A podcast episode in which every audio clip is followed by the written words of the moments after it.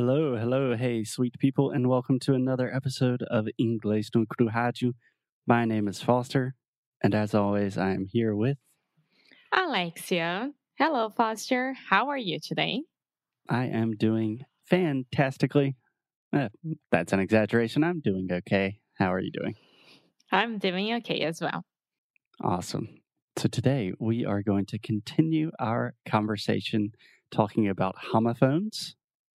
And before we get started, can you give us a quick refresher about what homophones are? Well, the words that are the same pronunciation but completely different meanings. Exactly. To keep it very simple, same pronunciation, different meaning. Yes. Cool. So yesterday we talked about the difference between your and you're. And this was inspired by a guy on TikTok named Greg. Greg, um, Greg Hinthorn. Greg Hinthorn. I think it's like that. It's H I N T H O R N. Greg Hinthorn. Thank you, Greg, for the inspiration. So today we're going to continue our conversation talking about some really common homophones. And today, Alexia, I wanted to focus on three words there, there, there. There, there, there. Okay, so we have three different words here. First, we have there, T H E R E, there. Like, So, I am here, Alexia is there. okay. Okay. We also have their of possession, which is T H E I R. Their. It is their dog. It is not our dog. Right? Uh huh. And then finally, we have another contraction, which is the c- contraction of two words, they are. And in English, we contract these two T H E Y apostrophe R E. Okay. Okay. But they all sound the exact same. They all have the exact same pronunciation. There, there, there. There, there, there. Okay. Awesome. And with the TH. So there, there, there. Your tongue is outside your mouth. Yes, your tongue is out of your mouth. You are biting your tongue. That is how you produce the TH sound.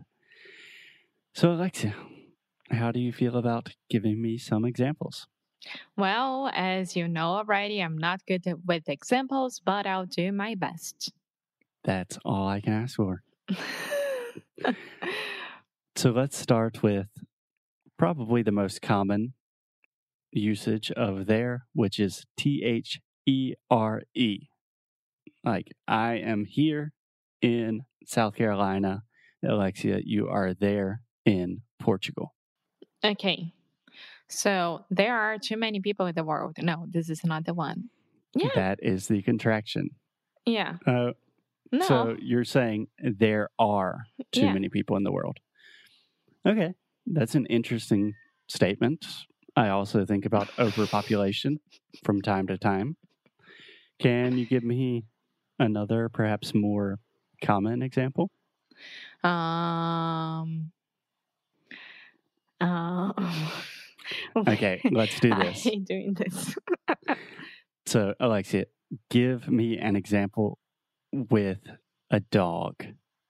So, for example, here I am holding a very cute dog.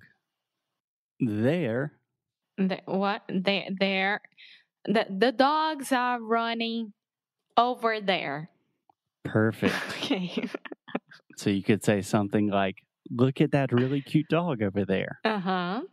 Yeah, the dogs are playing in the dog park over there, like the other side of the street, over there. Yes. So, this can refer to location, like not here, but there. We also have the phrase neither here nor there. Uh, which yeah, means that's really not important or relevant to the conversation. Oh, it's neither here nor there. That means why are we talking about that? And we also use this version of there a lot when we are saying there is or there are.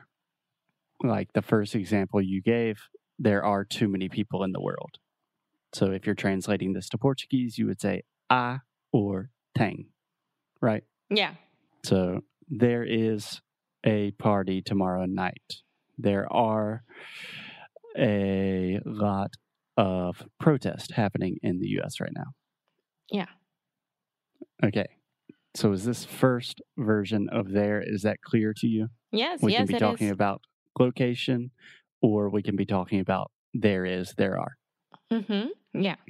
Okay. Cool. So the second iteration of there is the possessive form of their.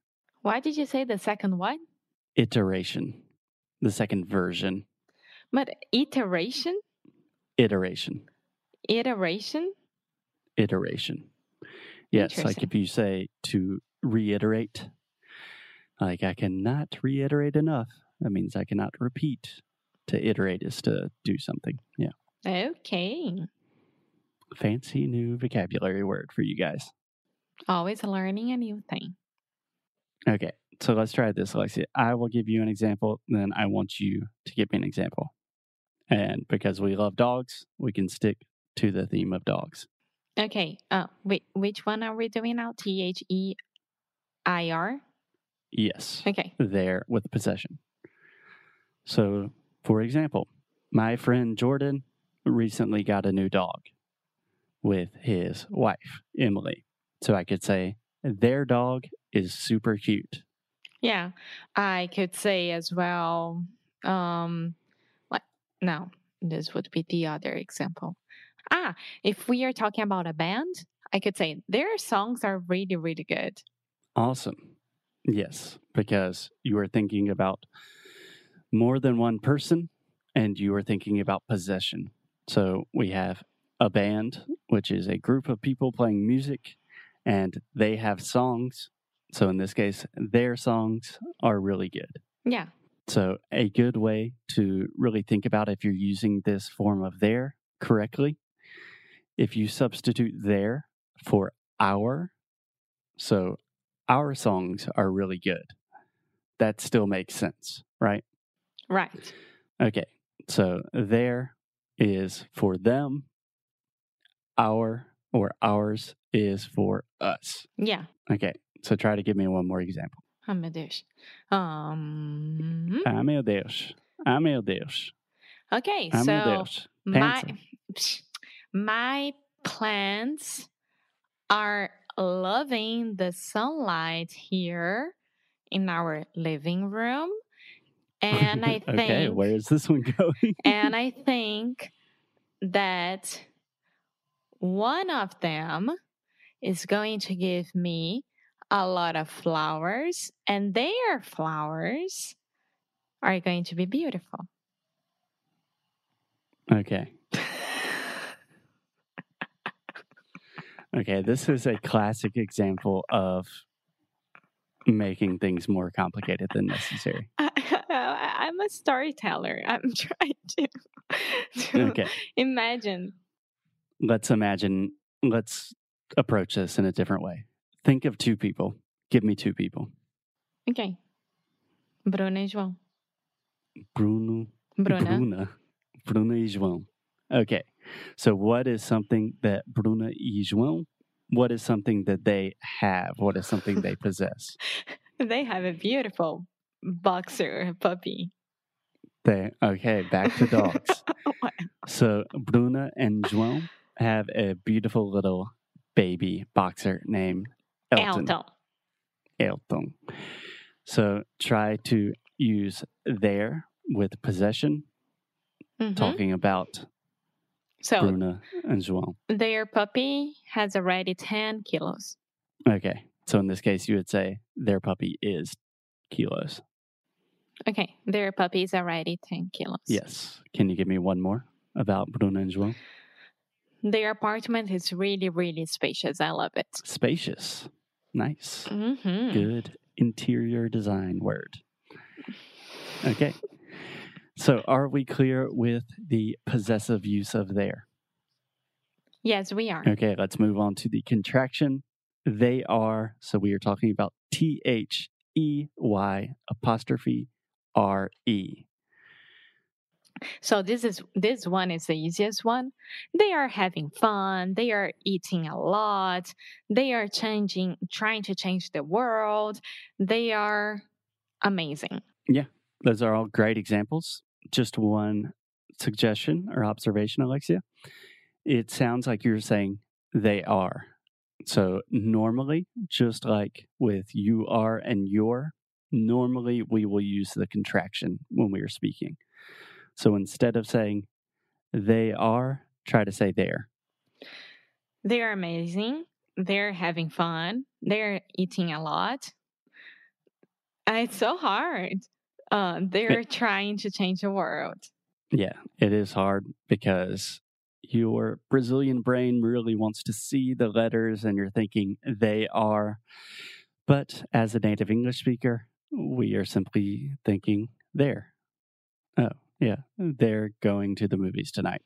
Mhm. They're going to eat dinner. Yeah, I this think is a great it's a great thing to use when you're talking about the future. I think it's just practice because back to our traditional English school, um, they used to make us like they are, they are, they are. Like you had to say everything to be completely correct, like grammar things and vocabulary and everything. So um, with the other two examples, it's just the way that you learn because you don't have the the contraction.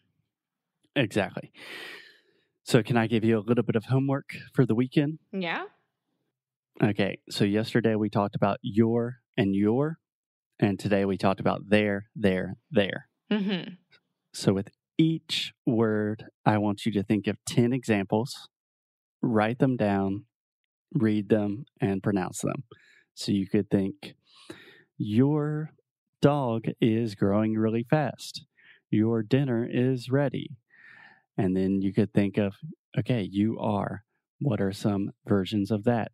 You're not feeling well today. You're going to the movies tomorrow.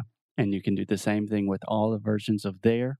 And this will really help you not only be more comfortable with the fact that, okay, all of these different words have the exact same pronunciation, but you will also develop a better sense or a better feeling of how to use each one in different context. Okie dokie. Does that make sense? Yes, yes, it does, and it's a good practice. Yes. Everything I recommend is good practice. Of course, you are our favorite English teacher.